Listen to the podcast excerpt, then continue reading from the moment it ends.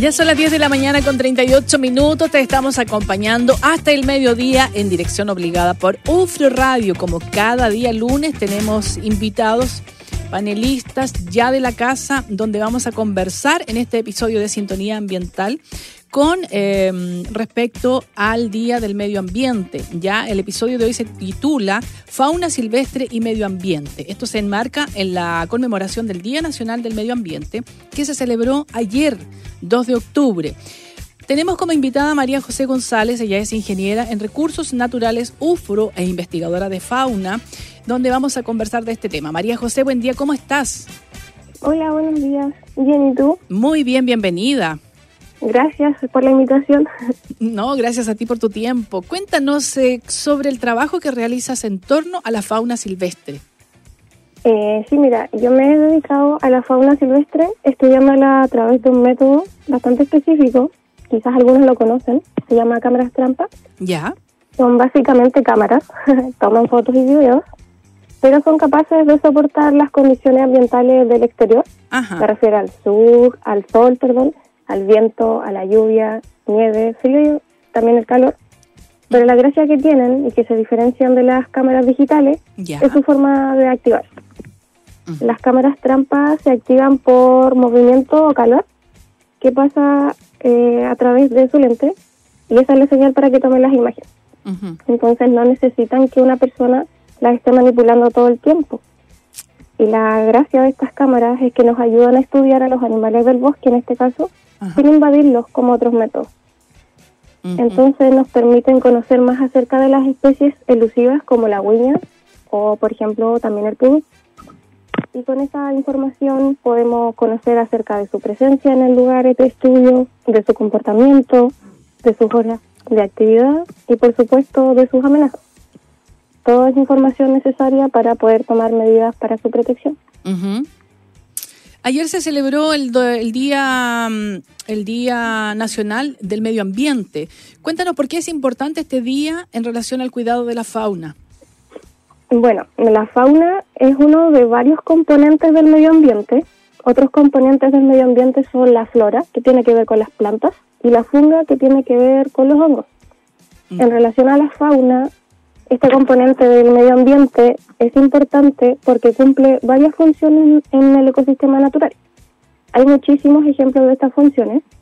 Les voy a mencionar algunos como para que se hagan una idea. Ya. Por ejemplo, está la polinización. ¿ya? La polinización es muy importante para las especies de plantas porque sin ella no se podrían reproducir.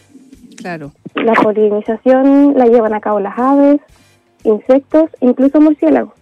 Mira. También está la función de dispersión, germinación de semillas, que la llevan a cabo las aves, los mamíferos. Las semillas que caen en su pelaje, estos animales las transportan y ayudan a que se dispersen.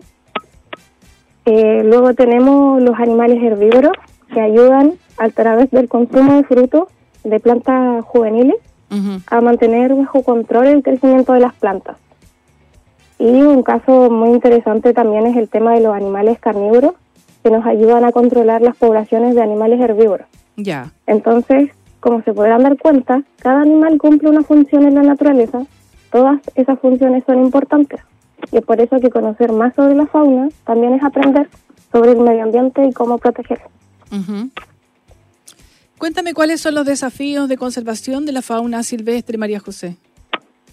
Uy, hay grandes desafíos en este tema en realidad. Ya. Y van cambiando según la región del país de la que estemos hablando. Ahora yo me voy a referir al tema específico en que trabajo, que es sobre el estudio en el, de fauna en el Parque Ecológico y Cultural Rocamanque, que administra la UCO. Hasta el momento hemos detectado dos amenazas con el potencial de generar grandes impactos en la fauna si no se manejan de la forma adecuada. Ya y que se están transformando en tremendos desafíos para mitigarlos.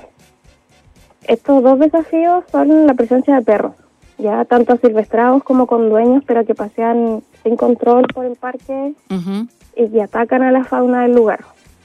Ah, de hecho, hace poquito, sin ir muy lejos en el tiempo, a comienzos de agosto ocurrió una historia muy triste sobre eso. Ya pasó que unos vecinos del parque encontraron un pudú que estaba siendo atacado por perros. Ay, qué pena.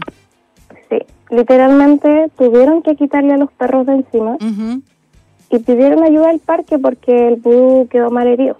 Ay, sí, me acuerdo que salió en, en las noticias, ¿no? En las noticias, en las redes sociales. Y bueno, la historia sigue, continuó. La pudú fue trasladada a una veterinaria, que es la única de la región que recibe animales silvestres. Ya. Porque además en Chile tenemos el otro problema de que existen poquísimos centros de rehabilitación de fauna silvestre. Ya. Y me imagino que los médicos tienen que eh, contar con una especialidad para aquello, ¿no?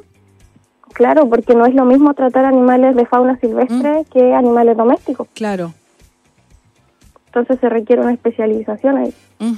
Mira, tenemos preguntas a través de nuestro WhatsApp. ¿Han realizado trabajo de análisis de los sonidos de fauna, dice, o solo a través de imágenes?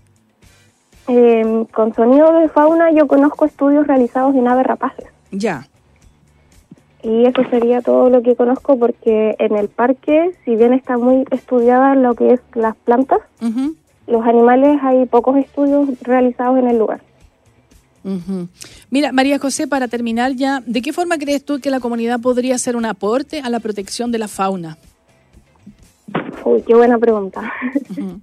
Eh, en este caso, de la fauna silvestre en el Parque Rucamanque, las personas nos pueden ayudar de dos formas que serían muy valiosas para la conservación del parque y sus habitantes animales. La primera es el llamado a la tenencia responsable de mascotas, a que no abandonen animales a que no lo hagan mucho menos en sectores rurales porque es donde mayor daño causan y que se acerquen a las autoridades de su municipio para solicitar programas de esterilización. Ya. Y la otra ayuda y necesidad es que mm, nos ayuden a que la comunidad y bueno, cada visitante sea responsable con el lugar, que no entren sin permiso, que no entren a los senderos en bicicleta, mucho menos en vehículo y no dejen basura. Ya. Qué interesante todo esto que tú nos cuentas y da para mucho el tema. La invitación es para que tú cuando quieras nos contactes y hablamos más de aquello. Bueno. Bueno, muchas gracias. Lo voy a tener en cuenta. Muchísimas gracias, María José. Que tengas linda tarde. Chao, chao.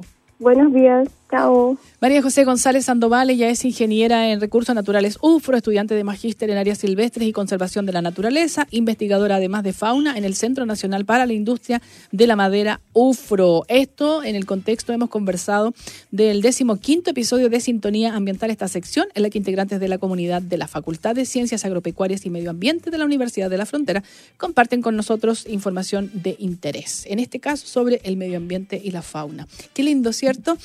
11, no, 10 de la mañana ya con 46 minutos. Vamos a continuar con la música y ya estamos de regreso.